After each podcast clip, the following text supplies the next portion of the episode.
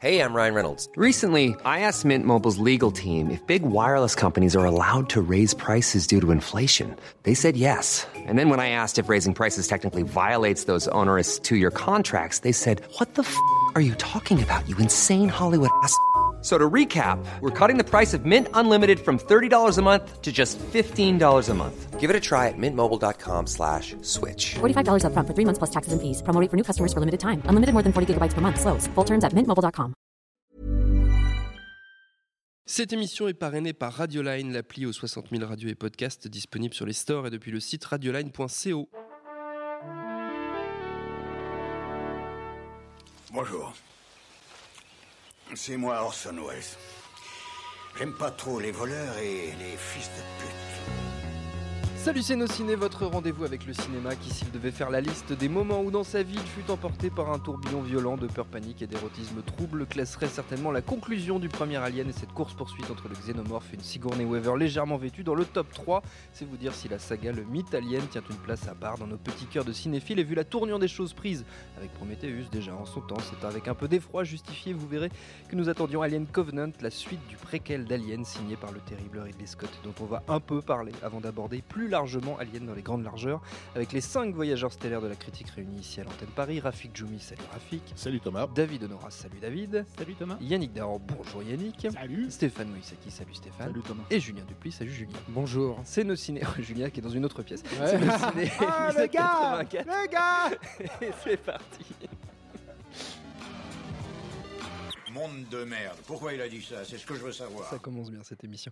Je ne ferai l'insulte à personne de résumer la saga Alien. Si vous ne connaissez pas, éteignez immédiatement cette émission. Allez chez votre vendeur de produits culturels le plus proche, achetez les deux premiers au moins et revenez nous voir après. Pour les autres, entamons si vous le voulez bien en crevant l'abcès, le mot est juste, je crois, qu'est Alien Covenant, nouvelle itération donc de la saga, cinq ans après le pénible Prometheus. Ridley Scott ne lâche rien, remet le couvert pour nous emmener sur les traces de l'avant Alien avec un nouveau vaisseau affrété par la tentaculaire Wayland Yutani Corporation le Covenant avec le même androïde que dans Prometheus, toujours incarné par Michael Fassbender, sauf que là il s'appelle Walter et non plus David. Mais rassurez-vous, on va revoir David puisque la planète sur laquelle accoste le Covenant réserve bien des surprises, des surprises qui entre autres bavent et ont une légère propension à vous bouffer la gueule à la moindre occasion.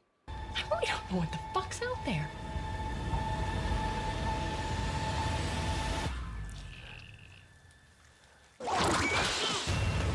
Entend les bruits de Yannick Dahan qui mange des chips par-dessus, c'est superbe. Quelle mise en onde absolue. J'entends rien, je suis Ah oui, t'as pas mis ton casque, c'est pour ça.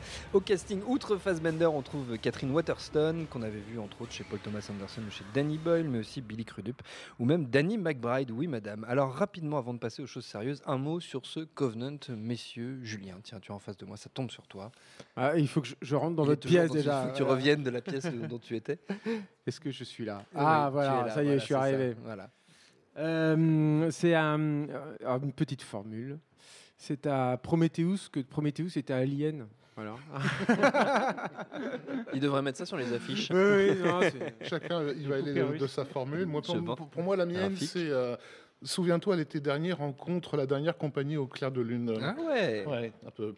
Euh, la septième compagnie, pardon. Oui, j'avais compris, j'avais saisi la référence. Stéphane, Non, moi j'ai pas de formule. hein. t'as pas de formule non, non, bah, non, mais attends, tu veux vraiment qu'on qu'on dise deux mots sur le. Non, non, je plaisante quand je dis quand je dis quelques mots. On peut on peut Non, développer non, un ouais, bah, c'est, c'est, euh, on va probablement parler des autres, euh, des autres aliens après, donc du coup. euh, On va parler des autres voilà, aliens non, mais ce après, je te le confirme. non, mais ce que je veux dire, ce qui est étonnant, c'est que pour la première fois, j'ai l'impression dans la saga, et déjà à l'époque de Prometheus, c'est des films qui sont vraiment voulus par les studios, en fait, qui sont, qui sont faits avec euh, des largesses énormes et, Mm. et, euh, un vrai budget monstrueux.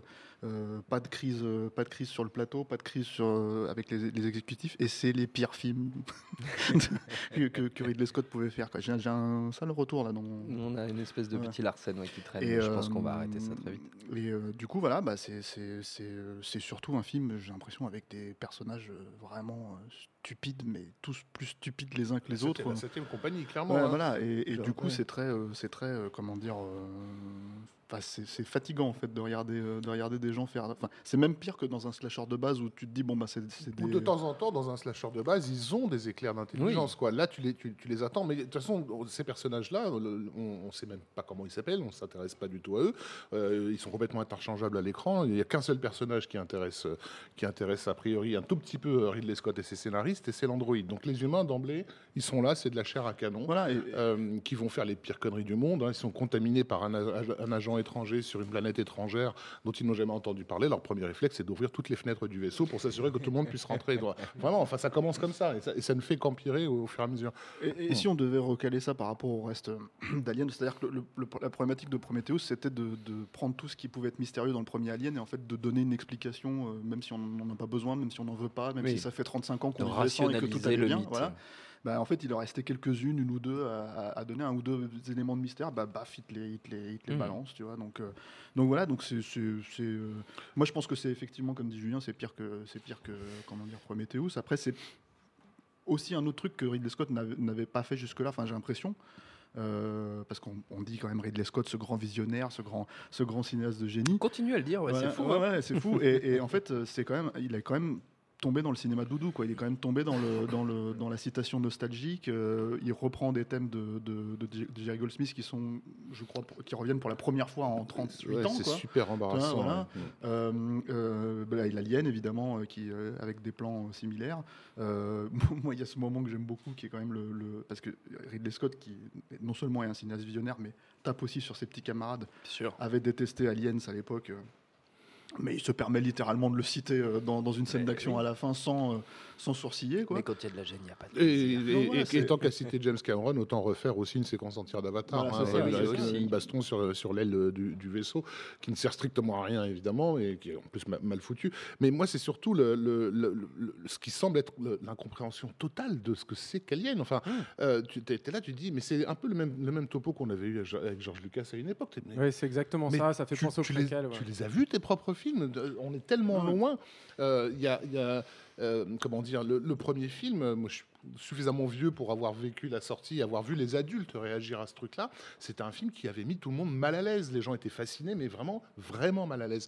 Euh, alors évidemment, les gosses, euh, on- nous, ça nous est fantasmé, ce, ce machin-là qui mettait, qui mettait nos parents dans des états, dans des états pareils. C'est un film angoissant, le, le- le premier Alien qui prend, qui prend au trip, en tout cas au moins à son époque. Quoi. Là, on a, on a effectivement un, un truc de l'ordre du, du slasher avec carrément des des gags slapstick involontaires. Euh, une nana qui, qui, lors d'une attaque, se précipite pour aller chercher un fusil et qui revient, qui se rétame la gueule sur une flaque de sang avec le bruit du, Deux du fois. avec le bruit du slapstick, avec le poing. Et là, tu fais, mais non, c'est pas possible. Enfin, c'est qu'il y a fait de coteau, il avait pas des patins roulettes sur lesquels il roulait en faisant, oh là là là là, un alien derrière moi. Enfin, on est vraiment à, ce- à tomber à ce niveau-là. Et quand je cite Souviens-toi l'été dernier, j'ai- j'ai l'impression que parfois c'est carrément des, des références. Bah, Il y a euh, une scène sous la douche, par exemple, tu as l'impression d'être dans un vieux vendredi 13. euh, Exactement, ouais. avec la queue de l'alien qui sort, euh, le, le- le truc au ralenti, avec de la musique à fond, euh, les jeunes qui font l'amour au ralenti sous l'eau et la, la queue de l'alien qui apparaît sur le côté, mais aussi la, la meuf un peu avant qui, euh, qui prend son espèce de bain au bao, euh, et il y a cette espèce d'alien albinos, là, je- moi je l'appelle le Wawa parce qu'en gros c'est le, le chien de, de David dans, dans le film, il a, il a un chien alien, voilà, qui Oui, oui, oui. hein. Euh, euh, donc il y a une espèce de caméra subjective euh, de, de la créature. Déjà ça, il faut quand même insister. Ça, Une caméra chaud, hein. subjective d'un Ça, alien. ça, quoi. dire, il, manque, il, manque, il, manque les, il manque les bruitages. Moi, j'aurais bien aimé quand il voit la meuf à poil, qu'on l'entende un peu, genre, Hum, hum, ah, bon. Bref, mais, mais, mais toute cette partie-là, c'est vraiment, souviens-toi, l'été dernier. Alors, Abo, il, a- il aura beau jeu après de te faire une référence bien pédante à Fuseli et le cauchemar euh, lorsqu'on trouve le cadavre de la meuf avec l'alien, euh, euh, ainsi de suite. Envie de dire non. Et ça, Ouais. ça c'est un truc super embarrassant. C'est-à-dire que tu, tu- tu te souviens de Alien, on en reparlera tout à l'heure, mais c'était un concept de série B qu'il avait réussi à ériger bien au-delà de, de son scénario de base. hein. Mais, et, et là, en fait, sur Prometheus, c'était déjà le cas hein, d'ailleurs, il, il- il s'empare euh, de, de- de thématiques comme ça, euh, presque métaphysiques en fait. hein. C'est le rapport à Dieu, à ton créateur, au divin. euh, alors évidemment, il revient avec l'intelligence artificielle, etc pour te rabaisser ça, il est à un niveau d'un- sous-alien italien des années 80. On est à peu près là-dedans. Et, je serais même tenté de dire dans celui-là, euh, et ça, c'était pas, moi je trouve que c'était pas trop le cas dans Prometheus, euh, y compris d'ailleurs visuellement. C'est-à-dire que je trouve que la direction artistique du film est, est absolument catastrophique. Il n'y a rien à sauver. Il n'y a pas un décor. Il y avait, il y avait les, les ingénieurs, au moins dans Prometheus, qui, qui, qui pouvaient commencer à créer un vague quelque chose. Là, il, il les, là, déjà, il les- ouais. il les traîne dans la boue, ces personnages-là. Déjà, le décor, euh, qu'est-ce que tu veux faire avec ça? C'est la- planète, c'est une forêt. Donc, euh, tout, Oui, tourne en Voilà, Nouvelle-Zélande. le, fait, le fait de refaire, parce qu'en gros, il refait quand même le premier. il reçoit- en gros, c'est- le début, c'est la même. hein, Ils reçoivent un signal d'une planète, ils vont sur la planète en question, et c'est là où, ils vont être, euh, où l'un d'entre eux va se faire féconder euh, euh, par, par, par une bestiole. Sauf que les 20 minutes que tu passais dans le premier à explorer cette planète alien, c'était une putain de planète alien. Dire, C'était les cauchemars de Giger en live dans ta gueule, et là, c'est des, des gens qui marchent dans une forêt. Quoi. Donc, c'est les randonneurs pendant a- un quart d'heure Où il n'y a pas Ouais. d'animaux. Où il n'y a pas d'animaux, L'aspect voilà. étrange. tu était, censé, euh, comment dire, y a- euh, faire monter une, une tension là-dedans. Non, c'est c'est impossible. Euh, Jusqu'à l'arrivée de Luke Skywalker, là, enfin, euh, où il y a une espèce donc, de chevalier Jedi qui apparaît en pleine, en pleine nuit pour les sauver de- d'une attaque de de- d'aliens albinos. Enfin, c'est c'est aberrant. Quoi. D'Alien qui fait du kung-fu. T'as quand même un très beau plan là où il se met à les latter avec. euh, avec euh, Ah non, c'est. c'est- Mais le, le- le truc aussi avec ce, ce- ce film, c'est. euh, Ah, pardon, tu. Je voulais passer la parole à Ouais, David non, qui n'a pas pu parler depuis tout à l'heure. Je Bah, monte du doigt. je te monte du doigt. Non, mais David. Vous écoutait avec je beaucoup d'attention, avec, beaucoup de avec passion. attention et en, est- en étant euh, bah, complètement d'accord avec tout ce qui s'est dit, et notamment sur, sur le fait que. euh, alors moi, moi, je précise avant, et on va, on va en reparler un petit peu euh, ensuite, que pour le coup, je suis pas si fan déjà moi-même de la, de la saga originale. Et en même temps, je mesure la, la différence énorme qu'il y a euh, entre, entre ce qui était notamment le, le- le premier film de Ridley Scott et, et ce qu'on a maintenant depuis, euh, depuis Prometheus. C'est euh, notamment l'abandon de tout ce qui faisait l'angoisse en fait du, début de la saga et, notamment euh, ici dans, dans, les, scènes de la, de la partie slasher parce qu'en fait il y a quelque chose qu'on n'a pas trop précisé c'est que au-delà de ça euh, même avant d'arriver dans ce qui est vraiment la, partie slasher et angoisse du film, il y a quand même une très longue euh, partie, première partie du film d'exploration qui ne mène absolument à rien, qui, euh, qui en plus, contrairement euh, au film original, euh, repose sur, sur, une, sur une équipe euh, qui euh, sont censés avoir quand même plus de responsabilités. C'est pas des gens lambda Ouais, dans un petit vaisseau dans l'espace. C'est Là, ce, qui les- c'est ce qui les rend justement encore plus stupides. Voilà, c'est le décalage entre, les, entre la responsabilité qu'ils sont censés avoir de recolo- recoloniser euh, et, de, et de, de transporter euh, toute une population avec eux et qui soient mais, mais tous plus incompétents les uns que les autres et en plus de, de faire jouer parfois leur stupidité sur des relations affectives, genre euh, ah c'est ma femme, euh, je, peux plus penser à rien, il faut que j'y aille. Et en fait, euh, on lui apprend qu'il est mort et la scène d'après, il est en train de danser avec sa, copine. Enfin, il y, a- un truc qui, est aberrant dans, même dans la description des personnages et dans, leur manière d'interagir. Il y a un autre problème, euh, à mon sens, c'est- dans l'utilisation des créatures qui, sont...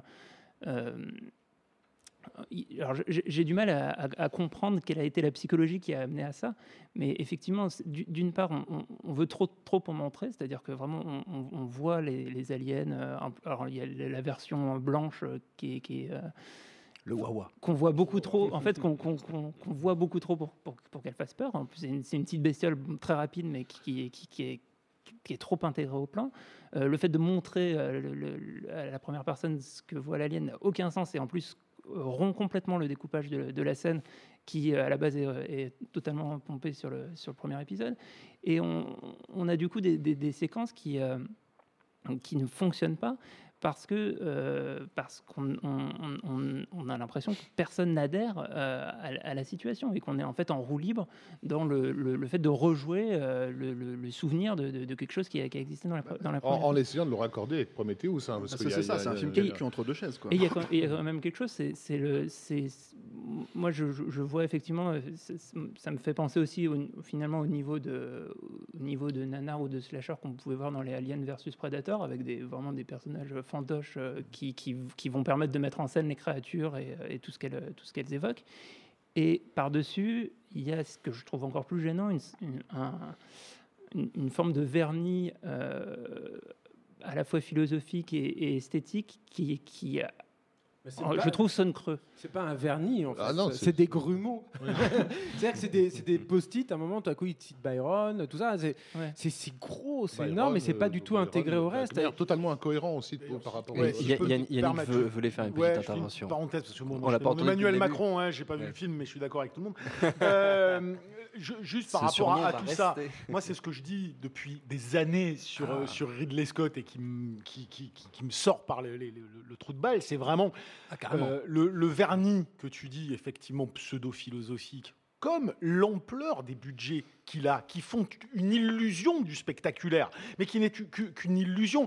Elle n'est pas simplement la, tra- la- la- la- la traduction d'un égo mal passé qui deviendrait le fossoyeur de sa propre œuvre, comme on a pu le dire pour Georges Lucas. Dans le cas de Ridley Scott, c'est pire. C'est-à-dire que c'est pas pas quelqu'un qui a un problème d'amour, répulsion par rapport à ce qu'il a créé, ce qui, à mon avis, est le cas de, de Lucas. C'est, on, est, on est vraiment dans, chez un sénile dont la, vieillesse a fait qu'il se prend littéralement pour Dieu. C'est typiquement, il me fait, il me fait penser à, à ce réal, à Alan Parker, tu te rappelles, dans les années 80, qui criait à tout le monde, je suis le meilleur réalisateur du monde, les autres, c'est tous des connards. Aujourd'hui, il n'a pas, pas besoin de le dire. Mais quand tu regardes ce qu'il fait, c'est pas simplement je prends Alien et je nique Alien, je suis sûr qu'il est complètement raté, celui-là.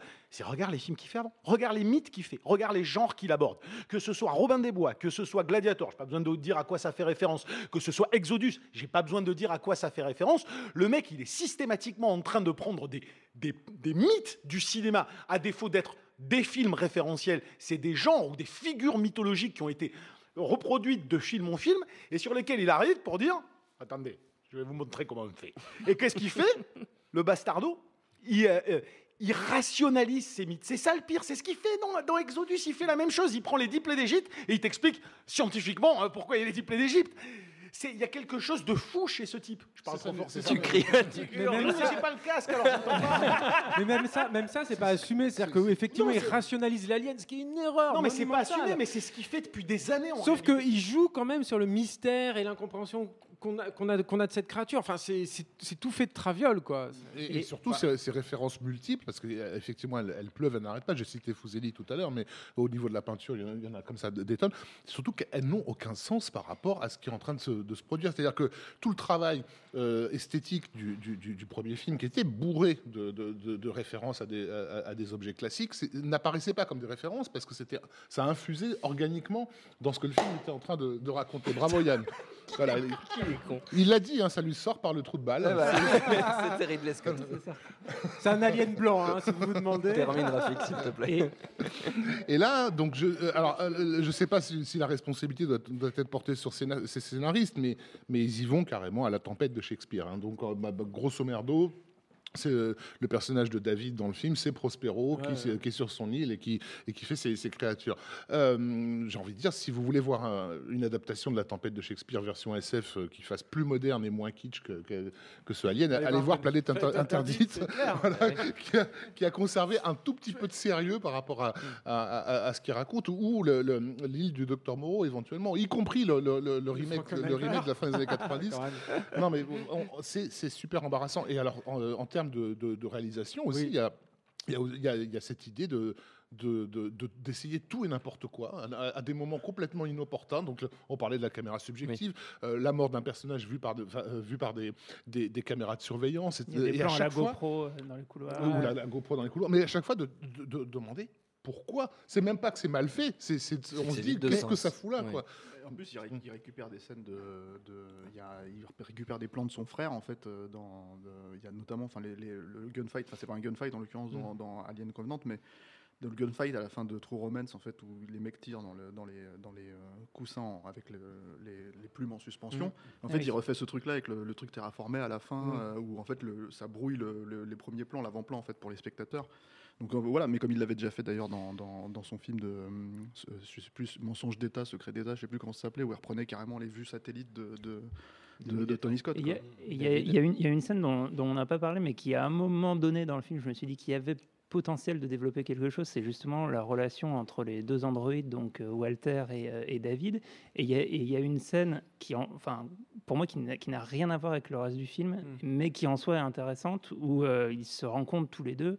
Et, euh, et David apprend à Walter à jouer de la flûte, ce qui est une scène euh, un peu homo-érotique, euh, soulignée par les dialogues avec des trucs Mhm. genre je m'occupe des C'est doigts. et tellement grossier, c'est c'est tellement c'est- énorme. c'est- Sauf que, sauf que cette scène, alors, je, je suis d'accord avec ces. C'est- c'est assez drôle, quoi, C'est- c'est- Il y a un côté un petit peu drôle qui, qui sort, qui, sort C'est un peu du très, sérieux sinistre du film et, et qui, euh, et qui en plus. pas sûr que ce soit voulu, quoi, Non, c'est le pas volontaire. Je, je sais pas, mais esthétiquement, il y a un truc. il- Enfin, il y aurait eu des choses hyper intéressantes à faire avec ce double C'est le c'est très clairement le, truc, le seul truc qui l'intéresse, hein, je pense. hein. Oui, mais ça, c'est un problème, je trouve, par rapport à, à Alien en, en- à proprement parler. C'est-à-dire qu'en gros, euh, on part du principe que l'Android, qui est un truc qui a été, euh, comment dire, Bah, L'alien, c'est l'étranger. Dans, dans, dans, dans- dans la saga Alien, il est, c'est- enfin, il est censé être l'expression d'autre chose. Et tu es censé, en tant que spectateur, te, te raccorder au, au personnage principal.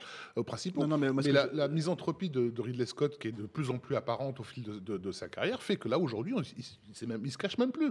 Les humains ne m'intéressent pas. La, la- la misanthropie en soi, c'est une chose, mais là, je raccorde ça vraiment à la saga Alien, c'est-à-dire que l'android qui était joué par euh, Ian Holm dans le premier. C'était pas un, enfin c'était un, un ennemi, mais un ennemi par, euh, par comment dire, euh, par dessin en fait. C'est-à-dire oui. que là, en fait, là, ça devient et, et dans la suite, euh, Bishop, c'est devenu un allié. En fait, il y a beaucoup de retournements avec le- le- l'android. Il y a une façon de l'utiliser.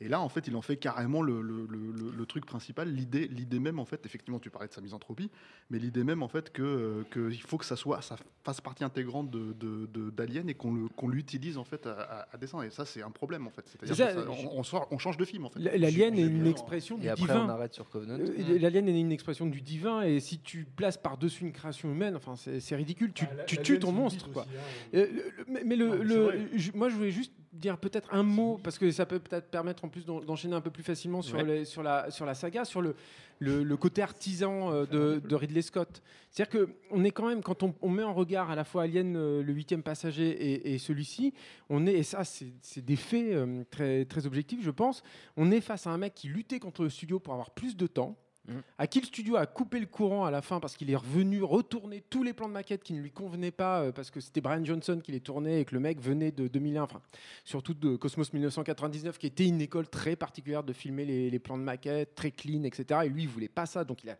tout retourné. Il, s'est battu avec le studio pour faire ça. Il était de notoriété publique que le mec il prenait un temps fabuleux pour faire ses plans, y compris sur Legend, jusqu'à Legend en tout cas. Et là, on est face à un mec qui est un shooter de, mais un vrai cochon. Et il s'en vante. C'est-à-dire que mm, il y a des déclarations dans Empire où le mec il te dit ah non moi je prends la première ou la deuxième prise. Je sais ce qu'il me faut maintenant et je m'en fous et je shoot à 4 ou 5 caméras. Et ça se sent dans le film. C'est-à-dire que même en delà de tout ce qu'on a dit qui, qui est un peu de l'analyse, etc., et c'est un film de cochon au niveau de l'artisanat. Il le dit lui-même dans le, comment- le, le coffret Alien qui était sorti en DVD au tout début des années 2000. Le commentaire audio de Ridley Scott sur le premier film, il était clair là-dessus. Il n'arrêtait pas de répéter si je faisais ce Alien aujourd'hui, je le ferais certainement pas comme ça. Et, et- et il se regardait avec dédain en se disant Ce n'est mais pas, c'est ce n'est pas possible, même euh, en mais, termes mais de studio, limite, en fait, hein. limite, c'était euh, c'est qui ce petit con pour qui se prend-il quoi Euh, Effectivement, il avait le souvenir, comme tu dis, du soin. Il n'était pas possesseur euh, euh, du premier film, entre, entre guillemets, parce que je vous entends parler, l'alien c'est l'étranger, l'alien c'est Dieu, tout ça c'est vrai, sur un sens mythologique, on, on y voit, mais faut pas oublier que. et moi, moi c'est ça qui me choque le plus, enfin, qui me choque le plus. Non, vu le système des studios, ça me choque pas, mais les trois premiers aliens, enfin, le alien c'est quand même une bite. C'était quand même pensé comme ça par, par Geiger. C'est quand même l'incarnation euh, de l'objet phallique euh, dans lequel une meuf en culotte va se fighter. J'aime pas le psychologisme de bazar, mais Non, mais Giger, Giger, ils ont été le chercher. ils pour sont ça. allés le chercher pour ça. Donc, je veux dire, il y a cet Il y a- élément-là il de y avait un départ. travail- Il y avait un travail, mais ça, on va, on va revenir. On va revenir de dessus, mais il y a un travail dire- que- que- psychanalytique évident. Voilà, il y a un travail psychanalytique évident sur le premier, qu'ont parfaitement compris et Cameron et Fincher derrière. Je vais essayer de parler plus doucement, apparemment j'arrache les... Euh, non mais je veux dire, Cameron euh, passe de la nana victime, il te fait, euh, il te fait quand même... L'ennemi cette fois c'est quand même la société matriarcale, c'est la maman d'Afrique du Nord si tu veux, la, biatch dans, dans Alien, c'est Marthe Villalonga quoi.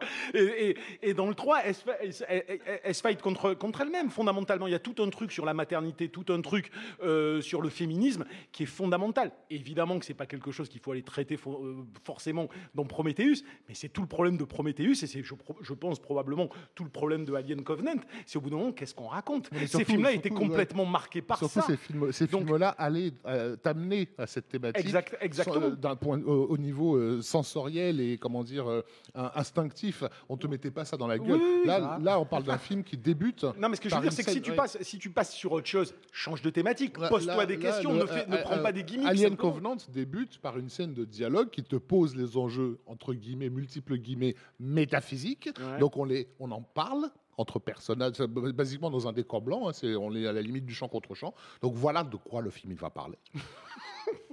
Et ensuite, donc, c'est du slasher pendant une heure et demie, avec éventuellement le souvenir qu'on a. De... Mais en, en réalité, ça parle de ça. Et je je on le voit dans, dans tous ces critiques qui, n'osent pas défoncer le film. Parce que, a priori, ça serait du Ridley Scott, ça serait du, du intelligent, etc. Mhm. Donc, euh, ils sentent bien qu'il y a quelque chose qui déconne. Ils sont quand même tapés un bon gros slasher des familles, mais ça ne sort pas. C'est- c'est- c'est- c'est- ils n'arrivent pas à crever cet Et abcès. d- Et d'ailleurs, la seule figure euh, féminine et maternelle qui reste, c'est le- c'est l'ordinateur de bord, en fait. C'est- c'est- c'est- c'est réduit à Mother, ça. ouais.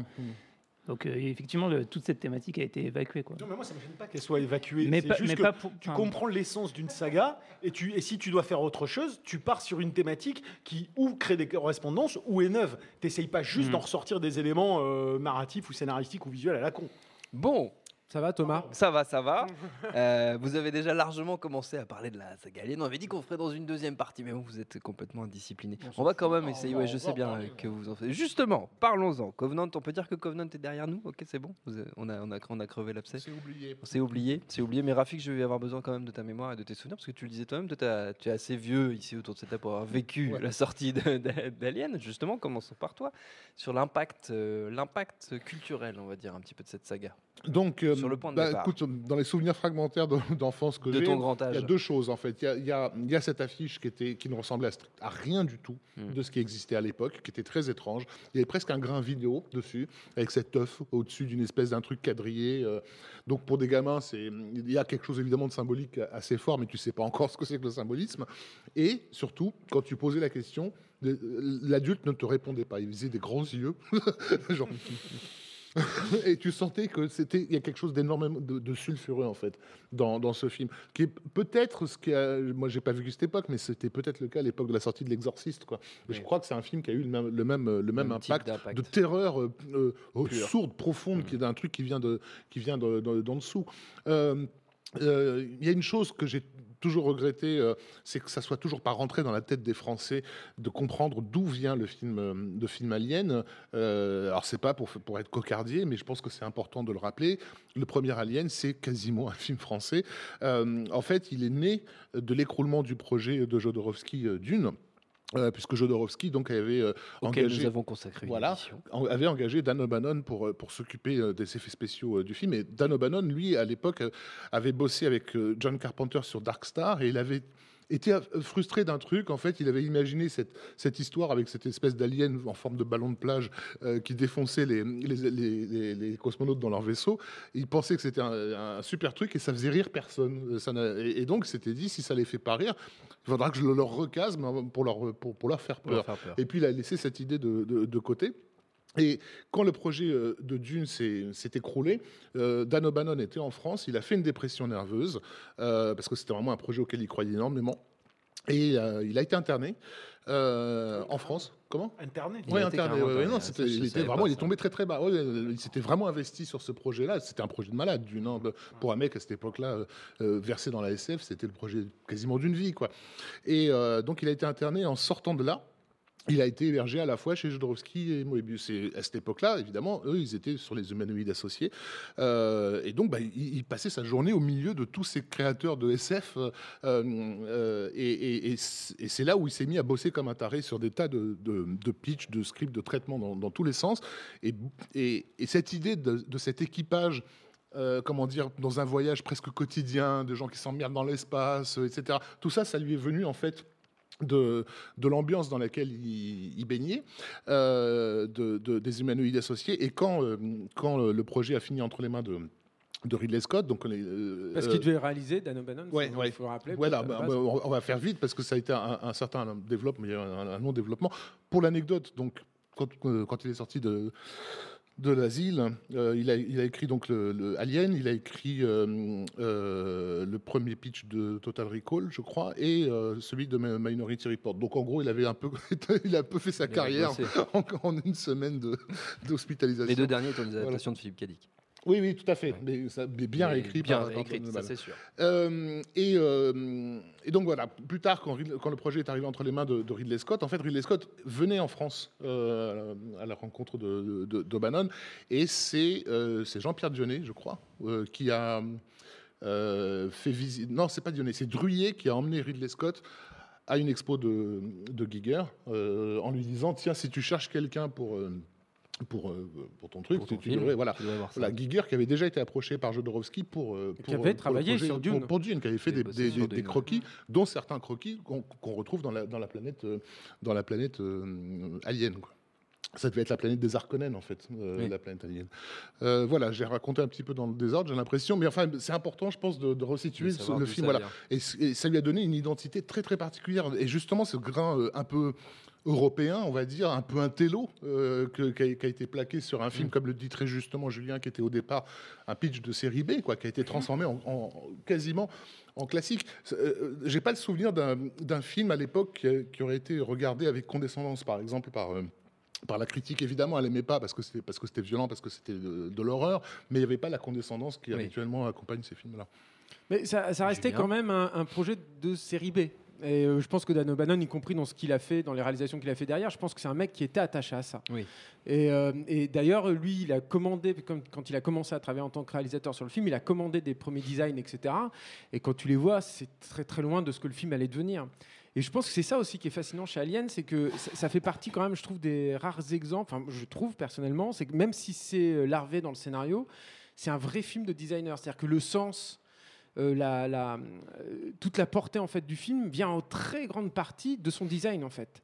Et cette idée notamment de confronter cet univers très cartésien, très carré, designé notamment par des gens comme Ron Cobb, à une créature qui est tout l'opposé de ça. Il a une créature gigaresque, et je pense qu'il y y a- y un, il y a un choc des mondes qui crée énormément de sens et qui, est, euh, qui était, je pense, quasiment sans précédent. Moi, j'adore Planète Interdite, mais Planète Interdite ne réussit jamais à créer ce, ce- ce choc esthétique-là. Et Alien crée un choc à partir du moment où le Nostromo se pose sur la planète. Mm. Il y a un choc plastique là qui tout à coup te renvoie à des choses extrêmement profondes. Et ça, je trouve ça euh, totalement fascinant. et, Et, qui vont, voilà, qui vont jusqu'au bout, dont- et, et dont on, on ne saura jamais vraiment à quel point elles étaient conscientisées par, euh, par ces, ces créateurs, parce que la logique psychanalytique du film, elle est quand même par moments délirante. Enfin, on, parlait de, de l'ordinateur qui s'appelle maman, euh, Oui. voilà, de toutes ces scènes d'accouchement, euh, de, de- de mise au monde, du viol, du viol de, de- Ripley par l'androïde. Enfin, moi, je me souviens, Oui. euh, adolescent, quand je revoyais le, quand j'ai enfin pu voir le film, c'était assez tard. euh, le, le passage où il, où il prend ce journal, qu'il le roule en, en- en forme de godemiché pour le lui mettre dans la bouche, comme si ça marquait son impuissance et que là arrive quelqu'un qui, qui le décapite et là ça, ça gicle du blanc dans, tout dans tous les coins de la pièce. J'étais suffisamment grand pour me dire, j'ai comme l'impression que ça symbolise des trucs, tout ça. Mais c'était, c'était chez Scott de toute façon. Enfin, tu, Mm. tu le retrouves un peu dans Blade Runner, tu le retrouves à fond dans Legend, hein, toute cette, euh, toute cette imagerie. Dans cette Légende, elle est, elle est même à la, à la limite trop appuyée Ah ouais, par, par rapport au conte de fées. Mais, mais, mais là, sur Alien, c'est- c'est c'est tellement cohérent et ça arrive tellement au bon moment que en fait, tu ne peux que ressentir la chose. Tu Mm. la, tu la réfléchis même pas. Ça- ça- C'est aussi un truc dans, dans Alien, en fait, il, bon, il faut déjà préciser que ça a été un très gros succès hein, quand c'est sorti. Oui, Euh, oui, C'était, euh, je crois, à l'époque, 60 millions de dollars euh, de, de recettes aux États-Unis, rien qu'aux États-Unis, donc c'est assez énorme. Et, ce qui est, euh, ça fonctionne tellement bien dans Alien, et on était dans, dans tellement une autre époque, en fait, que ça n'a pas fait des petits, en tout cas esthétiquement parlant, en fait. C'est-à-dire que le- le- la trame le- le- le- a été reprise, mais un nombre incalculable de fois. euh, Roger les Cramad années, en euh, premier lieu, voilà, euh, c'était le, c'était un séminoïde, non, je sais plus c'était lequel, la galaxie, la la Galaxie. La Terreur, Voilà. hein, sur lesquels on bossait. je crois que c'est sur celui-là, bossé James Cameron, non Ouais, Ouais, c'est ouais. ça. Et, et, et le truc, c'est que ça, ça- a été tellement même, encore une fois, fort que euh, Giger euh, n'a pas pu vraiment rebosser dans le cinéma, euh, en tout cas rien d'aussi marquant euh, euh, depuis. Enfin, on, on l'a. Si, Il y a fait- la mutante, euh, il y a. Ouais, mais voilà, c'est ça, c'est on a essayé de le faire 2. venir, il était complètement coincé dans, ce, dans cette logique-là. Mm. Euh, et c'est évidemment la mutante, bon, c'est rigolo, mais c'est beaucoup moins cohérent. hein. On est d'accord. Euh, et surtout, il y a un truc, c'est que certes, le, le film a, a peut-être pas été forcément, euh, comment dire, encensé par la critique, mais il y a un- une logique de popularité derrière, en fait, qui était telle que c'est très rapidement devenu un film intouchable. En fait, classique, Euh, ouais, bien voilà. sûr. Ça a À initié point- le courant anglais aussi de style, hein, là, avec des, les trucs très enfumés, avec beaucoup de, de lumière en contre-jour, etc. Ça a initié un vrai courant euh, plastique. hein. Mais effectivement, c'est- c'est- le film est devenu un classique suffisamment euh, rapidement et à un point tel que dès la- que l'annonce de- d'une suite en, en- en chantier, les voix se sont levées. Parce qu'on a évidemment oublié que c'était une toute autre époque. Oui. D'ailleurs, une époque où le grand public trouvait scandaleux de Qu'on faire fasse des suites. au film. Euh, Et en plus, le film et- changeait de main à et l'époque. qui, voilà, et qui, qui avait tendance à se méfier des, des numéros à la, à la fin des Ah, titres. moi, moi, J'aime beaucoup l'anecdote de la, la- la façon dont il a, il a pitché, euh, dont James Cameron a pitché, euh, comment dire, euh, Ali- Aliens, Aliens, à, à- ouais. à la Fox en fait. Euh, à l'époque, il était en attente de Schwarzenegger pour tourner euh, Terminator. Donc le, film a été repoussé d'un an.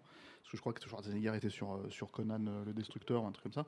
Et en gros, James Cameron est allé voir son agent et lui a dit J'ai besoin d'écrire. J'ai besoin de m'occuper en attendant. Donc je veux que tu me trouves des projets de scénario auxquels je pourrais me, greffer. Et son agent, dans la même semaine, lui a trouvé donc, le boulot pour Rambo 2, qui a été écrit à ce moment-là. Euh, et dans la version de, de- petite, petite parenthèse, dans la version de James Cameron, il y a beaucoup de, de- de- parce que ça a été complètement réécrit par Stallone après. Il y a beaucoup d'éléments qui se retrouvent dans Terminator 2, notamment une asile psychiatrique au début où Stallone était. Bref, voilà. Donc il y a déjà, déjà il y avait les obsessions de, Cameron et il y a euh, Aliens. Et Aliens, en fait, le pitch s'est fait, enfin le, le pitch, le- ça s'est fait très très rapidement en fait chez les exécutifs. Il s'est pointé. Euh, il a écrit en fait le nom sur euh, comment dire euh, Sur le tableau blanc. Sur le tableau blanc, il a écrit Alien. Il a rajouté le S. Donc là, les mecs ont commencé à, comprendre ce qui se passait. Et là, il a barré le S de deux, de deux traits comme si c'était des dollars. Et là, les mecs, ils, lui ont filé le, film tout de suite. Et ça, c'est une anecdote que raconte James Cameron, en fait, qui, euh, euh, de toute évidence, avait déjà compris comment fonctionne un exécutif de studio. et voilà quoi. Et, euh, et, après, ce qui s'est passé, c'est que bah voilà, donc il est parti écrire son film, qui, enfin, lui-même est en premier fan de- d'évidemment du film de Ridley Scott, euh, pour faire quelque chose de complètement différent en fait. Donc euh, euh, un fan, un fan qui, qui rongeait son frein aussi, hein, parce que euh, il a quand même été beaucoup nourri de la frustration de voir tous ces films se faire, parce que euh, quand, déjà quand il avait vu Star Wars, euh, ça lui avait mis un coup de pied au cul où il s'était dit il faut vraiment que je m'y mette, quoi, parce que c'est c'est ça que je veux faire, et, et- et qui a été suivi par euh, par, euh, par Alien. Qui, deux films qui ont été lancés par le même producteur de la Fox, hein, il faut quand même le, le- le rappeler, qui à cette époque-là d'ailleurs euh, avait dégagé, euh, de, de- avait été dégagé du, du studio. Euh, son nom m'échappe et j'ai Alan, honte. Alan, euh, oui. quel- Alan Ladd. Alan Ladd. merci. Alan Ladd, merci, Junior. merci. Junior, ouais. Voilà. Merci Julien.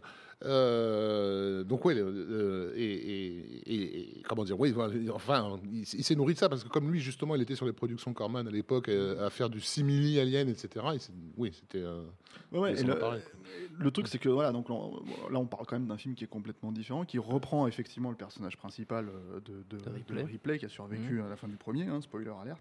Mais si je Euh, peux juste donner un truc, je pense aussi très intéressant par rapport au personnage de Ripley, par rapport euh, à, à ce qu'elle traverse dans le, dans le premier film, elle se révèle être le, le personnage principal. C'est-à-dire que quand tu découvres le, le premier Alien, bah, tu sais pas qui. Oui.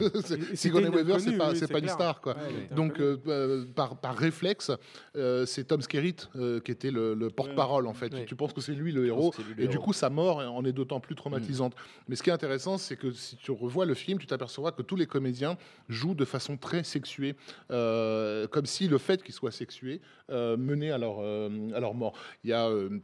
euh, euh, quand je, je- connu Véronica Cartwright Cartwright qui passe son temps à hurler, qui est très entre guillemets féminine dans ses, dans ses réactions. Tom Skerritt qui est vraiment le, le bon macho viril de, de base. Euh, Koto qui se reçoit une espèce de, de, de, de, Jacques facial là, sur la gueule avant sa mort et dont on ne sait pas trop quel, rap- quel, quel rapport il entretient avec, euh, avec son collègue euh, euh, Harry Stanton, dont on peut imaginer qu'ils sont un petit peu pédés tous les deux euh, tranquillement dans un coin. D'ailleurs, il fait une référence directe à ça dans Oui. Covenant, puisqu'il y a carrément, euh, il y a carrément deux euh, personnages similaires ouais, qui ouais. sont pour le coup homosexuels. Ouais, ouais, ouais. Enfin, bref, mais- Et, euh, et du coup, Ripley, c'est la seule euh, qui n'est pratiquement pas de vraie identité sexuelle en fait dans, dans, dans- dans le film. Et, et c'est ça qui rend aussi que sa, la- sa confrontation avec la, avec la créature, qui elle n'est que ça, c'est que du cul sur pattes, euh, aussi un- un- intéressante. Et, euh, et- et quand Cameron récupère euh, ce personnage, euh, le fait qu'il dévie vers la mythologie, en l'occurrence la mythologie euh, euh, antique grecque, euh, je, le- je le trouve très intéressant. C'est comme si Ripley avait, avait déjà montré qu'elle était surhumaine en fait dans, Mm. dans, sa- dans, dans- dans le premier. Et il y, a une constru- il y a aussi une construction dans le, enfin le, le- Aliens crée une, comment dire, une véritable mythologie qui n'était pas forcément là dans le premier en fait. C'est-à-dire que tout ce qui va être réutilisé, employé dans Alien 3, Alien 4, euh, tous les, tous, tous les, tous les, tous les trucs qui sont sortis, les, jeux vidéo, les, les BD, tout ça, etc., etc. C'est dans Aliens à proprement parler. Il y a le, le choc esthétique qui était le premier. Et il y a cette notion de, euh, comment dire, euh, euh, de, de- de dire, bah voilà, cette fois, en fait, on, on- on pousse les potards à fond. Euh, il en fait une mère de famille. Dans la version longue, on comprend que c'est parce qu'elle a perdu sa, sa- sa fille dans, dans l'intervalle, puisqu'il y a 70 ans qui séparent le- le- le- les deux premiers. Elle était en, en cryo. Euh, elle était cryogénisée, enfin non, en cryostasis, je, enfin comment, je sais plus comment on dit, voilà. En état de En stase, état on va de sommeil, ouais. Oui, Sigourney Weaver, en on avait beaucoup voulu à Cameron d'ailleurs de, de- de- qu'il ait coupé ses scènes, parce qu'en fait euh, la- le film euh, a duré plus de 2h30, je crois, dans, son- dans son- le montage. Ce montage-là, c'est il ne pouvait 2h30, pas- ouais, ouais. il ne pouvait pas le sortir euh, comme ça. À l'époque, on faisait pas de ce genre de durée. Maintenant, c'est Donc il avait réduit comme un maximum, euh, c'était à combien? 2h15, c'est ça le... 2h, ouais, c'est 2h15 Ouais. le. Et donc il avait effectivement zappé toute l'intrigue euh, maternante de, Mm. De, de, de- de Ripley. Des Et origines, or, euh, Sigourney Weaver a, a basé un peu tout son jeu là-dessus, donc Mm. elle était aff- assez furax. C'était fondamental aussi au niveau, du, au niveau de la signification du, du récit. Mm, C'était mm. quand même c'est une mère contre une mère, mais Oui, euh, bien deux, sûr, deux bien sûr. donc c'était euh, c'était- ouais. Mm. fondamental quoi. Et il y a, et il y y a aussi le, le fait que, y ait- y ait- que les aliens en fait soient, soient euh, en gros très intéressants pour, pour le, le- comment dire le, la corp- enfin les Weyland Yutani en fait c'est- ça, c'est pareil c'est dans Aliens en fait c'est que Mm. ça revient quoi Euh, tout- tu l'avais un petit peu dans le premier quand même. c'est beaucoup plus exploité. Ouais, euh, ouais. a- c'est carrément la raison d'aller les, les chercher Mm. en fait. euh, donc voilà. Euh, et puis il y a, euh, enfin moi je trouve ce formidable film d'action euh, au milieu quoi. Oui. Ce- ce- ce- cette allégorie du Vietnam euh, dans l'espace euh, fait par euh, comment dire. Euh, par euh, un Canadien, parce qu'il faut, faut vraiment rappeler que James Cameron est Canadien, il n'est pas américain. Quoi. Pacifiste fasciné par les armes. Voilà, et, et- et voilà, donc tu as, pour moi un film qui. qui- en plus, alors, il y a, euh, comment dire, euh, plein de petits éléments comme ça où tu, tu- tu vois le, le- le génie de James Cameron à proprement parler. Quoi. Il, a, il invente des armes. Que, que certains armuriers lui ont dit mais tu devrais breveter ça et lui il disait je m'en branle enfin ça sert à rien de, par exemple dans, dans, dans Aliens il y a euh, comment dire euh, il y a ce fusil. Euh, non il y a ce non, il y a ce fusil en fait où il a mis une caméra dessus Ah oui, oui. et en fait, c'est un truc qui, qui n'existait pas. Et les, et les- et les armuriers ont dit Mais c'est génial, il faut que tu fasses breveter ça. On va, on va, on va fabriquer, on va se faire du pognon. Ils disaient Non, je m'en branle. Puis les espèces de bras steadicam qu'ils ont pour porter leur, euh, leur, leur gun aussi, euh, on fait école. Mais, mais le, le- ouais. Et il faut, il faut préciser un truc en fait c'est que bon, le film, pour moi, il, est, il, est, il ressort comme une évidence en fait. Et il s'inscrit totalement dans, dans le cinéma de James Cameron, euh, dans la continuité de Terminator. Ce qui n'était vraiment pas gagné, hein, parce qu'encore une fois, à la veille de sa sortie, c'était voilà, la sortie du film, le film a été un carton. Hein, Yann, c'est un- clairement ce qu'il avait annoncé au, au producteur exécutif, c'est euh, totalement produit, euh, surtout aux États-Unis, Vraiment là, pour le coup, ça a été le, le- voilà. Puis Mais ils avaient, ils, avaient une, Japon, ils avaient une tagline qui était géniale. Ouais. Enfin, quand tu This time it's This war, time ouais. it's war, quoi. Ouais. Tu vois, cette fois, c'est la guerre. Quoi. Mais euh, mais il y en a qui ne lui pardonnaient pas d'avoir à ce point euh, trahi entre Distordu. guillemets, Ah, mais du premier mais tu crois pas si bien dire, c'est carrément les, les- son équipe sur le plateau, en fait, qui lui en a carrément voulu. C'était parce que ça a été tourné en Angleterre, donc il n'y avait que des fans de, de- du film de Ridley Scott, parce que c'est là, en fait, effectivement, où le film, dans l'intervalle entre les 7 ans, en fait, qui séparent les deux films, est devenu un vrai classique. Donc déjà, les gens ne comprenaient pas qu'on fasse une espèce de simili Rambo. Pour eux, c'était le mec. Terminator n'était pas encore sorti à l'époque Mm. où il a commencé à tourner. Donc le- en Angleterre, les, les gens ne l'avaient pas vu. Enfin, donc personne ne savait quel était le réel talent à proprement parler de James Cameron. C'était le mec qui avait fait Piranha 2, euh, s'il l'avait vu, ou écrit Rambo 2. Et euh, le deuxième truc, c'est que c'est un film qui a été fait, euh, contrairement à ce qu'on dit maintenant, enfin, contrairement à ce que fait James Cameron maintenant, qui a budget illimité, euh, euh, etc., etc. C'est un film qui a été fait sur un budget très très serré Mhm. pour ce qu'il y a à l'écran. En fait, c'est un film qui a coûté Très 15 rapidement, c'est voilà. ça le pire. C'est un film qui a coûté 15 millions. Ouais. Euh, euh, qui du coup ne faisait pas peur euh, parce qu'à l'époque Universal était rassuré parce qu'effectivement le budget d'Alien Fox. c'était pas euh, Fox, non non ouais. je parle d'Universal Ah. euh, la con- Ouais. concurrente de Fox parce qu'ils avaient euh, donc Aliens qui était en concurrence avec leur gros film de l'année qui lui coûtait 30 millions de dollars euh, qui était euh, Howard the Duck et euh, J'étais sûr. voilà. Et donc, J'étais bah oui, bah oui. Plus les c'est- chemins c'est- mènent à Howard the Duck. Je savais où tu et, les et ils étaient d'autant plus rassurés qu'effectivement la Fox n'avait déboursé que 15 petits millions pour Aliens L'histoire leur a donné raison Voilà. encore une et, fois. et- et c'est pareil, il y a des éléments en fait très spécifiques de, de- enfin, qui sont très représentatifs d'Aliens. Par exemple, la musique de James Horner. Mm. C'est pareil, ça tient presque du petit miracle parce que en gros, c'est, euh, euh, Cameron et, euh, et- et Horner qui se sont foutus sur la gueule en fait à l'époque sur le sur le sur les trois dernières la musique semaines. qui a été écrite en catastrophe. Ouais, en Ouais, trois semaines- en fait, trois ouais, semaines, Parce quoi. que c'est une, beaucoup de- c'est une reprise de- de- d'une- d'un score qu'il avait fait pour euh, Human Humanoids from the Deep euh, pour euh, Roger Corman. En fait, euh, bon, ça c'est à part, mais Horner a, a- a réutilisé des tas de choses qu'il avait fait pour Corman parce qu'il considérait que c'était un peu du gâchis. c'était un peu donner de la, de la confiture au cochon. Et il a bien fait parce que sur Alien, c'est ça. ça, Bah, non ça seulement, le- non seulement il a bien fait, puis le- ça doit être le, le morceau final de Alien, ça a dû être le plus utilisé Dans dans, les bandes annonces. les bandes annonces des dix, dernières, des dix années suivantes. Ouais. C'était Le hallucinant. morceau Countdown a été utilisé Ouais, pratiquement toutes les années Et 90. je rebondis là-dessus, juste par rapport à ce que disait Steph, et c'est vrai qu'il faut quand même insister là-dessus, au-delà de la thématique, au-delà de toutes les anecdotes, c'est quand même un film qui a posé des standards en termes de, de mise en scène de l'action, Mm. de rythmique de l'action, de scénographie de l'action, qui sont encore aujourd'hui, pour moi, sur certaines scènes, inégalés. Les types, ils essayent de faire la même chose, ils n'y arrivent pas. Il y a que Matiernan, euh, quelques années après, qui a révélé au monde qu'il avait sa, sa signature à lui. Mais, Mais, euh, depuis ça. Aliens, on n'a jamais presque fait aussi, Au au- niveau- au aussi niveau- bien en termes d'action. C'était le premier film, à ma connaissance, euh, euh, le premier gros film de studio en Dolby euh, SR. Euh, donc l'utilisation des, des, des infrabasses était tout à fait nouvelle. Ça ça a l'air de rien encore aujourd'hui, euh, parce qu'on est habitué à ça, mais Oui. l'ouverture du film avec ce- cette espèce de rayon qui traverse la pièce, et, donc déjà c'était impressionnant. Et la porte aussi, la grosse porte métallique qui, qui tombe avec un bon stom comme ça. T'en- T'avais jamais entendu ces, ces- ces sonorités-là. Il en a beaucoup, beaucoup, euh, beaucoup joué. Euh, C'est un film qui est, dont l'influence est, est- est irradiée en plus partout. C'est-à-dire Et- que même ouais. quand on aime la, ja- la japanimation et, la- et la- et le, cinéma japonais dans- dans- en général, ils, ils ne se sont toujours pas remis, je pense, d'Aliens.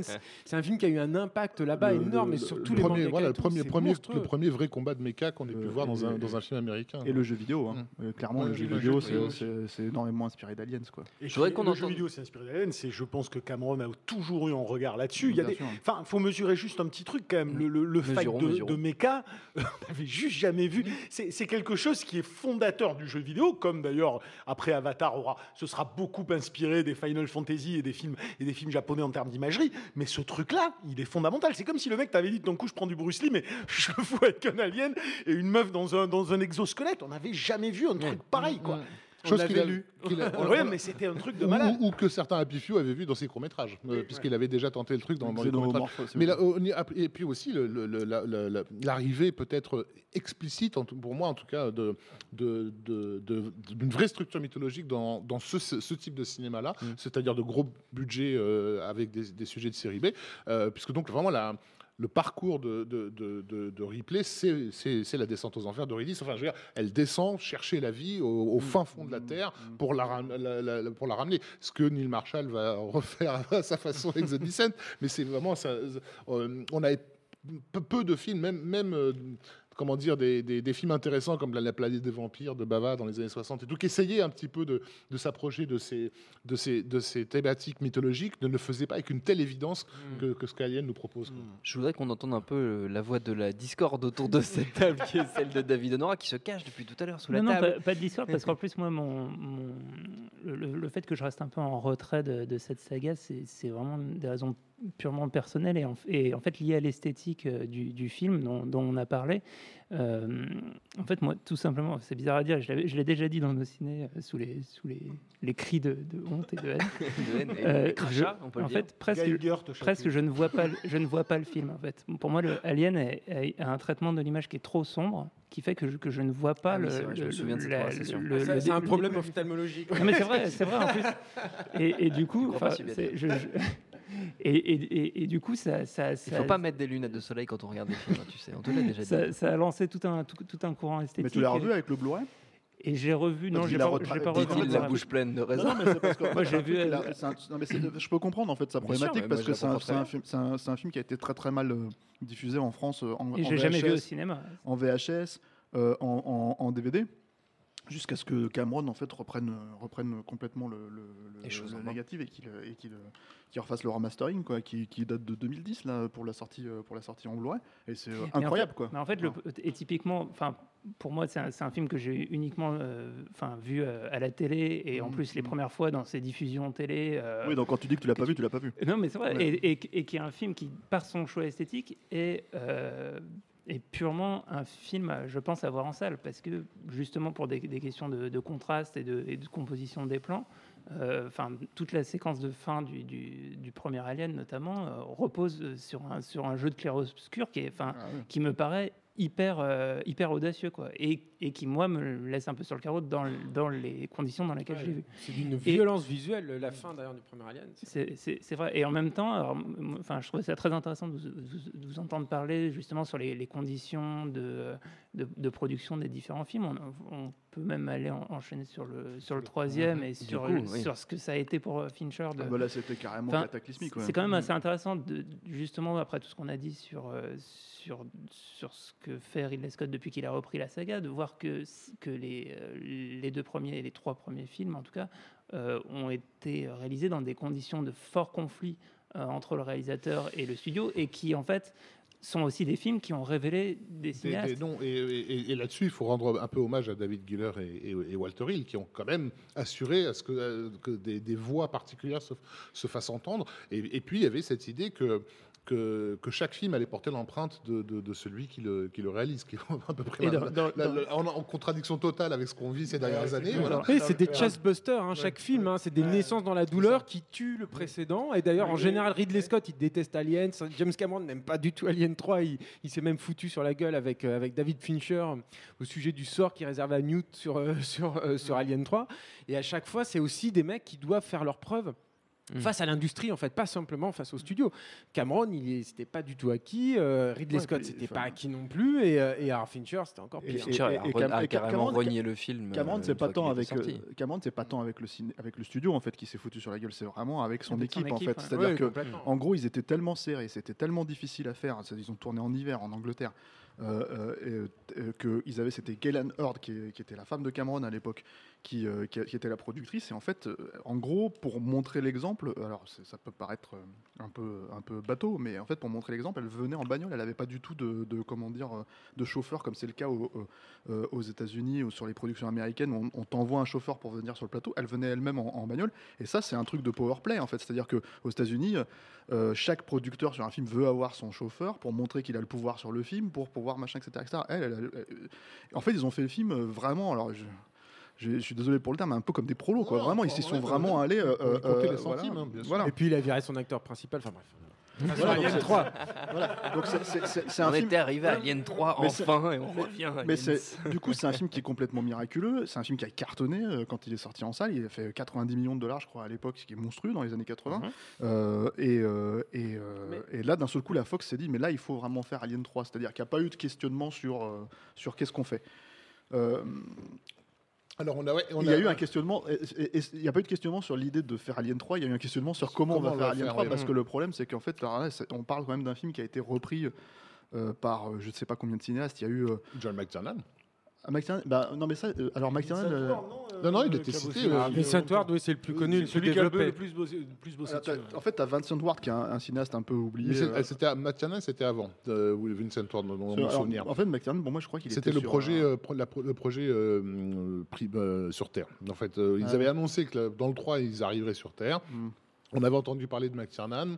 Et ensuite, il y avait une news comme quoi, non, finalement, ce serait pas sur Terre, ce serait dans une prison dans l'espace. C'était comme ça que ça avait euh, avancé. Et après, il y a eu ce, ce projet complètement dingue. Alors, Vincent Ward, c'est ça. Il y a, il y a l'idée de, de faire, de faire une prison planète qui était déjà en fait dans, dans, dans le projet de Vincent Ward, sauf que c'était une, c'était une prison planète euh, en, En- en en bois, bois, ouais. enti- entièrement en bois. Donc, ce qui est un truc complètement déjà euh, visuellement, enfin, Et qui explorait une autre facette de la SF, hein, Ouais, comme sûr, d'ailleurs ouais, euh, Scott l'avait fait et Cameron l'avait fait. Ouais, hein, ouais, C'était ouais, fascinant. Et déjà, tu avais déjà donc euh, des moines en fait qui, euh, qui recueillaient euh, l'alien et qui en faisaient, euh, pour eux, c'était un dieu en fait. C'était, euh, C'était voilà. plus médiéval, quoi. Voilà. Et, et, et, et- et, euh, comment il s'appelle Alors, juste pour, pour, pour info, la raison pour laquelle ils avaient aussi repéré Vincent C'est que son film Flight of the Navigator, Mm. qui n'avait pas été un énorme succès, avait, avait beaucoup buzzé, euh, était sorti dans pratiquement tous les pays et avait pas mal, pas mal buzzé, on en entendait beaucoup parler. Voilà, il a fait, il a- il- je crois qu'il a fait un film, il a fait un film après, non, euh, aux États-Unis, un cœur de métis, un truc. Cœur de métis, qui est un film complètement taré. Ouais. Euh, c'est on va pas en parler, mais non, mais qui, qui vaut le coup parce que c'est, Avec est- Anne Pario, c'est ça. je il crois, explique bien ce qui est que, que Vincent Ward et moi je l'ai toujours appelé comme ça. Je dis un fou qui est attaché au qui est trop attaché au boulet qu'il retient au sol. Mm. C'est-à-dire qu'en fait, c'est un mec qui est complètement taré donc entre guillemets génial, et qui passe son temps à essayer d'éviter d'être taré et génial pour, pour être le plus normal possible. C'est cette normalité qui le, qui le plombe en fait. Quoi. Et je, je dis pas de bêtises, c'est lui qui a réalisé ce film avec Robin Williams. euh. Tout à fait, au-delà de nos rêves, Ouais, qui est pareil, qui est exactement, Ouais. typiquement ce que je viens de dire. Mais qui a des ça visions ressemblait de plus en plus à un ouais. sketch des inconnus, votre truc, hein, les garçons. je vous laisse continuer, mais on peut retourner à Alien 3. Donc l'idée- d'Alien 3, c'est qu'il y avait, cette chose-là, et Ripley arrivait au milieu, euh, euh, comment dire, de cette maison de fous, en fait, de, de- de de tous ces moines, de, de tous ces moines qui, euh, qui, euh, qui voyaient en l'alien une, une, une, comment dire, une figure euh, euh, Messianique. Voilà. Qu'il Et, les, euh, qu'il les bouffait euh, quand, ils, étaient- quand, quand ils allaient dans les chiottes. Ouais. Il y avait Ah des oui. espèces de chiottes turques euh, en bois, non mais c'est ça. Mmh. Et, les, et les- les curés se faisaient bouffer par l'alien qui sortait des chiottes. en fait. Euh, Vincent Ward a pas mal bossé sur le, sur le film. Il a, il a donné une, une- Beaucoup travaillé. Voilà, ils ont gardé. Il y a beaucoup. De, si on cherche un peu, si on tape sur internet, on trouve quelques Bah, dessins. dans les voilà. bonus Dans les bonus, d'Alien t'as tous 3. les hein. trucs. Ah oui, c'est dans les Ouais, bonus. ouais, euh, C'est d'accord. fascinant. hein. Et, euh, et finalement, en fait, le film a été donné à Rémi Arline. Euh, qui a quand même aussi bossé dessus pendant, un- chaud, pendant hein. quelques temps, Oh, euh, quelques, quel- quelques temps avant de partir faire euh, Die Hard 2. Euh, donc c'était à peu près à cette époque-là. Et finalement, bah, c'est, je crois que c'est Fincher qui a récupéré. euh, non, euh, euh, Ridley Scott avait été aussi euh, appelé pour faire le, le troisième, parce que l'idée c'était de revenir un peu aux sources. Et, euh, en gros, Ridley Scott a fait non, ça m'intéresse pas. euh, je, je- Tu je- me réserves pour Prométhée. Il faut je- savoir je que me le- réserve pour pour 1492. Mais je parce que pas. il faut quand même se souvenir que le Cameron était, euh, avait été un triomphe, mais que c'était un film qui était mal aimé hein, euh, pendant très très longtemps. hein. C'est Oui. maintenant, Par- par- maintenant par un critique, film- en c'est un fait. fi- oui voilà, Oui. c'est un film qui fait l'unanimité aujourd'hui. Pendant bourgeoisie, très longtemps, c'était considéré comme un truc de gros bourrin, Bah, c'est- en gros, pas c'était Rambo, quoi. c'était Rambo 2. En fait, Oui, c'est Alien, c'est Rambo 2. On définit vraiment cette, euh, cette époque. Mm. Euh, la scission entre la, la critique et le public, c'était vraiment les deux emblèmes. Quoi. Donc du coup, le truc, en fait, le truc avec Alien 3, c'est que arrive euh, David Fincher, qui est ce petit génie euh, du clip. Euh, qui avait déjà euh, fait alors bon il y avait euh, je crois à l'époque c'était quoi il avait fait Vogue pour Madonna il non, avait fait, attends, ah, pas c'était- encore. Il avait, il avait Si, fait en 90, hein. Billy Idol Ah oui, et les Woman. Il n'avait pas fait encore le Michael Jackson. non non il ça l'a fait après. ouais. Euh, je sais plus. euh, et puis des, beaucoup de pubs. On savait aussi euh, à peu près quand on suit. Enfin, moi, je, je savais, j'avais entendu dire qu'il avait bossé déjà à ILM et qu'il a- il Oui. avait été un des plus jeunes employés d'ILM, donc la société d'effets spéciaux de George Lucas, et qu'il euh, après, j'ai compris ce qu'il faisait. En fait, il shootait les, les matte painting en fait là-bas. Sur le est- retour du Jedi c'est sur ça le retour du Jedi, ouais. ce qui demande un savoir-faire monstrueux et un, un sens de la photographie, une connaissance de, de- des- des pellicules, des lentilles, etc. euh, euh, assez monstrueux. C'était c'était étonnant de voir qu'un jeune mec comme ça était, euh, avait, avait, avait débuté euh, dans le métier euh, avec un poste pareil. Quoi. Et à l'ép- à l'époque, il avait 28 ans, donc hein, sur Alien Il est 3. très jeune, Et, ouais. euh, et, euh, en gros, il a, ce, qui, ce qui lui a filé le job, en fait, même si, euh, même s'il y a eu beaucoup de problèmes après sur le plateau, c'est que en gros, il, tout de go, en fait, a une, pareil, une réunion d'exécutifs avec Sigourney Weaver. Il lui a dit, moi, je, je vous vois comme ça, je veux que vous vous rasiez le crâne, et à la fin, vous crevez. Ouais. Et, et- et donc, tu as, Sigourney Weaver qui a été complètement scotché par le, Le par le pitch, quoi, voilà. Et, euh, et, euh, Mais elle, et elle en guise de ré- déjà non, dans le fin sans Ward, non?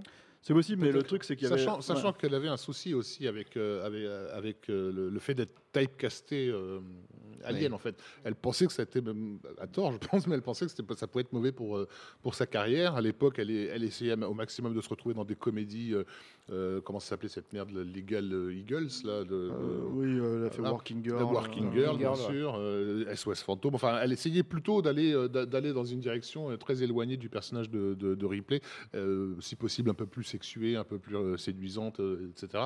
Et donc l'idée de, de, crever, de le faire, de le faire mourir, ça, elle, elle était clairement Ouais, pas contre. euh, le, le- le truc, moi je sais pas si Vincent, dans, chez, Vincent, chez Vincent Ward elle devait déjà mourir, mais en tout cas le, le- le truc c'est que en guise de réponse en fait, euh, euh, qui signifiait en fait à sa manière, euh, euh, comment dire, euh, qu'elle voulait faire ce rôle-là en fait, c'est qu'elle s'est retournée vers les producteurs de la Fox, enfin les- et elle leur a dit vous me payez combien maintenant. Ouais. Et en gros, c'était une manière de dire je suis derrière ce mec-là et, et- et- et maintenant il va falloir casquer parce que je suis là, effectivement la star de, de- de- d'Alien. Et, euh, et, euh, et voilà.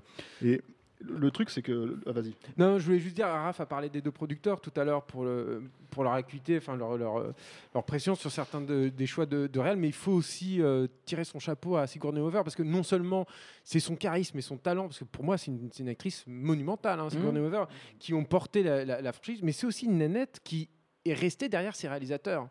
Elle était derrière James Cameron. C'était pas évident, je pense, d'être derrière James Cameron pendant Alien 2 parce que, y compris James Cameron et y compris David Fincher, on va probablement en reparler, étaient aussi eux-mêmes des, personnalités, euh, on va dire, fortes, qui étaient compliquées à suivre et à comprendre hein, pour une équipe technique. hein. Voilà. Donc- il y, a, euh, il y a, comment dire, euh, donc effectivement il y a la volonté avec Alien 3 de faire un, revenir, un, de- un retour aux retour sources, aux quoi, en sources, fait. ouais. Donc on, utilise, on, on revient à un seul alien et non pas plusieurs aliens. Euh, comment dire, il y a, y a, euh, C'est un film très sombre là encore. Voilà, c'est une, une- une austérité. Euh, Quand, quand tu revois le film aujourd'hui, tu vois clairement, euh, comment dire, le, le- le David Fincher, euh, Oui. comment dire, de, de, de l'avenir, quoi. C'est celui, celui de Seven et de, et de, et de- des autres films. Et de après, bien d'autres. euh, voilà. Non, mais tu vois, j'ai failli citer des, des- des trucs style Panic Room, alors je me suis retenu, mais, mais, euh, non, non, le, le- réalisateur de Seven en tout cas. Et le truc, c'est que, c'est que, euh, voilà, c'est un film qui a été euh, déjà tout de suite, très rapidement en fait, parce qu'il y a eu déjà un- un- un- une pré-production qui a coûté cher qui était déjà dans les choux en fait pour le réalisateur, c'est-à-dire que au-delà de la vision, au-delà de tout ça, le studio lui en voulait déjà en fait de, de- de- quelque part de démarrer dans les starting blocks alors qu'il était déjà en retard en fait. Euh, Le script n'était pas fini. Le script n'était pas terminé. Y Walter Hill, Walter Hill et Giller hein. Enfin, voilà. Quand ça. on dit qu'il est en retard, c'est pas qu'il est en retard globalement, c'est qu'il y a- une date butoir impossible à, à Voilà. contourner, avec une, euh, un teaser euh, qui avait déjà été balancé. tout à fait. Et, et surtout, c'est que ah, il y a un- on, on parle d'un réalisateur de 28 ans qui est extrêmement méticuleux, qui, vous, qui prenait son temps pour faire ses plans, qui prenait son temps pour diriger ses acteurs, qui prenait son temps, etc., etc. Alors que fondamentalement, et ça c'est un truc qui a clairement été dit euh, post après la sortie du film, en Mm. fait, et euh, aujourd'hui, en fait, c'est- dans les bonus justement, c'est euh, la Fox s'en foutait de la qualité du film. Complètement. C'est-à-dire que pour eux, l'idée c'était de toute façon, il fallait que le film sorte à cette date-là et il fallait que- il fallait qu'il cartonne. Mm. Et le truc, c'est que, alors évidemment, à un moment donné, quand tu fais un film qui est aussi, euh, comment dire, euh, déjà problématique sur le papier, parce qu'effectivement, il n'y a pas de, il y a pas de, comment dire, de charpente à proprement parler, le scénario n'est pas terminé, que tu as des, t'as des euh, comment dire, euh, producteurs qui sont aussi des cinéastes comme Walter Hill, qui d'un seul coup en fait se disent, mais nous, on peut récupérer le, le, le C'est scénario. c'est John. Lando hein, surtout qui l'a l'a Oui, mais fait parce que c'est quand, quand euh, je sais plus quel est le nom du producteur, tu vas peut-être me rappeler, qui s'est barré justement. Et c'est pour ça que John Lando a repris le. Ah, peut-être. euh, le, le- Mais c'est Giller, je crois, c'est Giller justement qui à un moment Mhm. donné a lâché l'affaire parce que le film prenait une telle, euh, une telle tournure qu'il a fait euh, un nervous breakdown sur le plateau et qu'il est rentré en fait, parce que ça- encore une fois ça se tournait en Angleterre. Euh, et alors le, le gros coup du sort en fait qui, euh, qui, euh, qui a bien planté David Fincher, c'est que 6-8 mois avant la sortie du film, il y a un cliché qui sort sur, euh, comment dire, euh, dans les tabloïds anglais, euh, d'un paparazzi en fait, qui montre en fait, qui démontre en fait que bah, le, le- le truc qui devait rester caché du film, que Sigourney Weaver est engrossé par l'alien. Donc du coup, euh, euh, comment dire, euh, là c'est branle-bas de combat pour le studio parce que tout le monde est au courant, ça revient dans Variety, ça revient partout. C'était le, le spoiler, euh, comme sur spoiler Internet aujourd'hui, mais, ouais, mais- mais avant l'heure quoi. Et du coup, tu as le studio qui commence à paniquer, qui se dit mais on n'a on a plus notre fin, qu'est-ce qu'on va faire? Et Donc il faut qu'on retourne la fin, donc ils ont arrêté le film.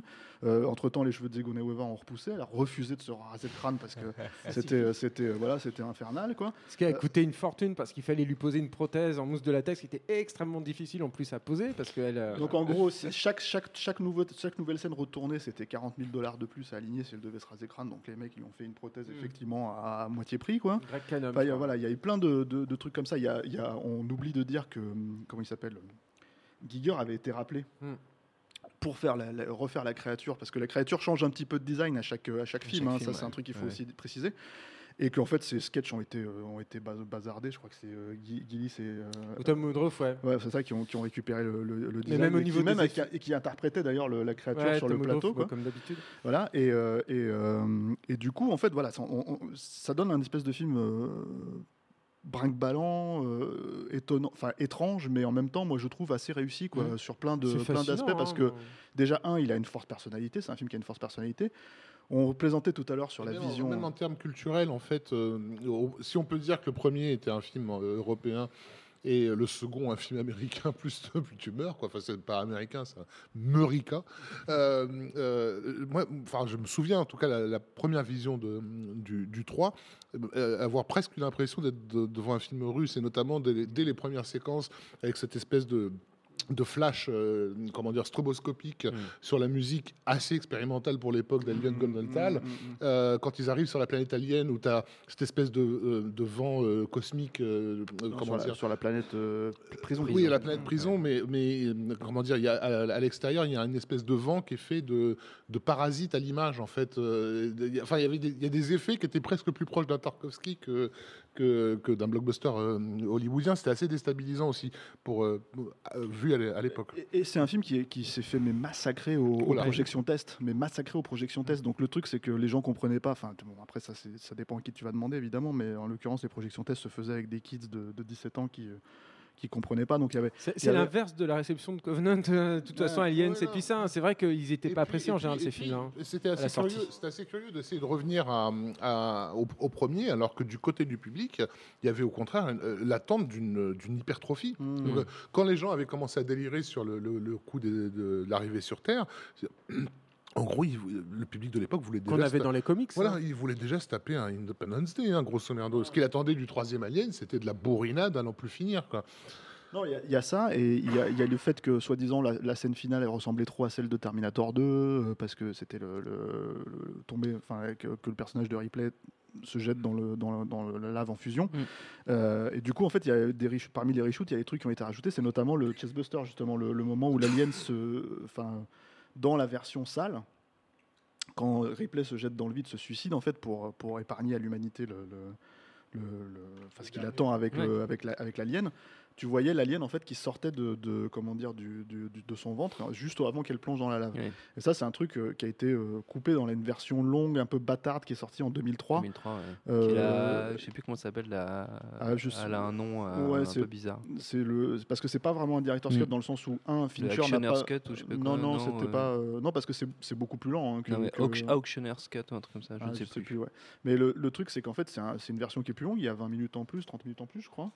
Et, euh, et en gros, euh, et en gros, c'est euh, ce- cet élément, par exemple, le, le, le, le Chessbuster, en fait, a été viré. Alors ça, c'était une attente, je pense, qui était aussi liée à bon, bah, ça fait partie de la saga, donc il faut qu'on en mette un, etc., etc. À ce moment-là, quoi. Euh, donc voilà, Le- la réception du film. euh, Bon, le film a relativement marché par rapport à ce que c'est quand même. Il faut, faut, faut, C'était faut le rappeler, mais c'était- ouais, pas les, pas le succès annoncé, c'était pas le ouais. succès annoncé. Mais en même temps, je pense que les mecs, ils ont, ils ont quand même, grosse sortie aussi. hein. euh, ils ont essuyé les plâtres. hein. Euh, et, euh, et le truc qui s'est passé, c'est que ça aurait dû tuer la franchise. franchise. Enfin voilà, on aurait dû dire voilà, maintenant, euh, maintenant Ripley n'est plus là, euh, etc., etc. Et ça n'a pas été le cas. Et ça n'a pas été le cas puisqu'en fait, euh, je crois que je crois, hein, si je dis pas de bêtises, je crois que c'est Joss Whedon qui leur a dit j'ai une idée. Merci Joss Whedon. non, ils sont allés le chercher, je crois. hein. Ils sont allés chercher, en fait, il déjà, leur- et, c'est lui qui leur a là. proposé le clonage, en fait. Mm. Donc sur, sur euh, comment dire. euh, Bah, ils voulaient du popcorn, ils ont eu du popcorn hein, au final. Il faut savoir que Jeunet a coupé énormément dans le, dans le scénario hein, de, de. Et, et- mais à la base, c'était pas Jeunet en fait. Alors, c'était pas. Jeunet qui devait faire le film, c'était Danny Boyle.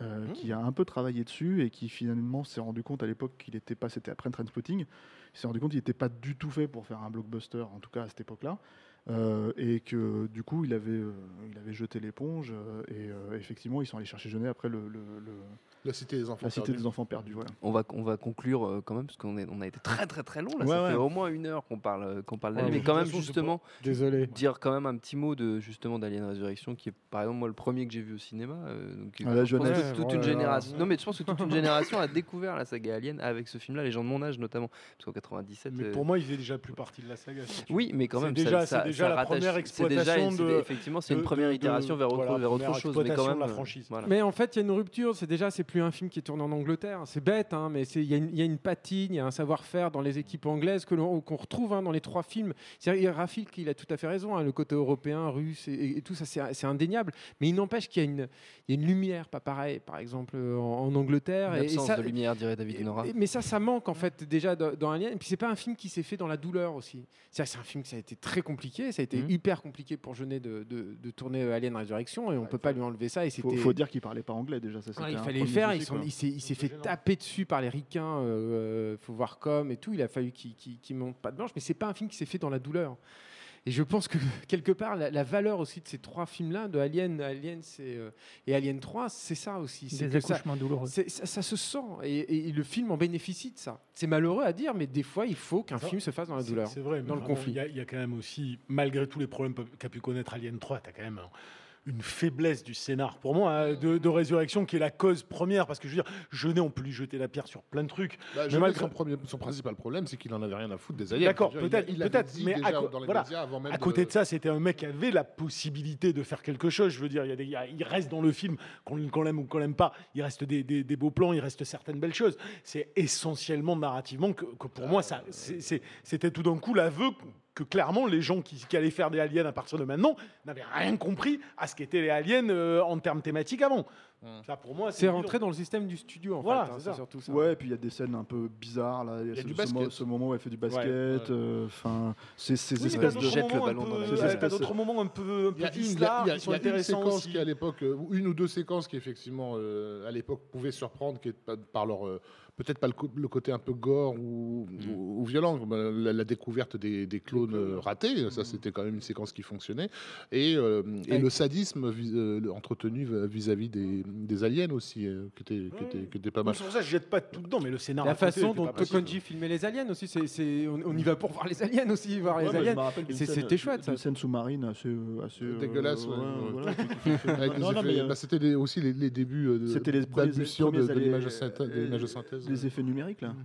Ils étaient hein, contraints de bosser avec une boîte. C'est- un film étonnant parce qu'en fait c'est un film qui moi je me rappelle que j'avais trouvé ça correct la première fois que je l'ai vu puis en Mhm. fait quand j'ai revu le film je me suis dit mais c'est pas possible en fait ça tient pas du tout debout euh, Puis, t'as- euh, puis il y a le final, hein, d'un point de vue mythologique aussi. Enfin, c'est quand même l'arrivée du grand albinos euh, qu'on va se retaper mais il a, il a raison sur ce côté. Enfin, je veux dire, là, on, le regarde, on les regarde en détail, mais première fois que tu vois le film, Ah, euh, mais- tu t'en prends plein la gueule. C'est devenu, c'était devenu un blockbuster. C'est le y qu'on dit aujourd'hui, la sortie américaine, il y avait un, euh, micro-trottoir euh, donc d'adolescents qui sortaient, qui sortaient de la salle et ils étaient tous mieux disaient qu'Alien c'est 3. pas le meilleur Alien, mais au moins c'est pas Alien 3.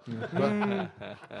mais là c'est pareil c'est encore un film qui a je pense euh, quelque part sa beauté euh, sa beauté euh, la franchise euh, parce que je pense que Fox s'est dit bon bah on peut on peut peut en enfin, ça sert pas ouais, en fait hein, c'est voilà rentré dans le système. Euh, Ouais. et euh, et, euh, en gros, il y avait, euh, il y avait pendant longtemps, il y a eu des développements sur AVP, euh, Alien vs Predator, bon, qui ont donné les films qu'on connaît avec euh, le, le Paul Anderson et puis le film des deux frangins euh, Strauss. Strauss qui qui, qui, qui est, une catastrophe atomique, Bah, quoi, mais à faire oui. passer le premier AVP pour, euh, pour, un, Oui. pour un classique. Quoi. Et euh, non, mais le 2, c'est carrément hallucinant. Quoi. Et puis donc, il y a les- effectivement la récupération, euh, la récupération par, euh, par Ridley Scott dont on a parlé. Et, et ce qui est malheureux, en fait, c'est que donc tu as cette espèce de, de- Parce que j'aimerais quand même dire un truc, un, un petit mot là-dessus, c'est que.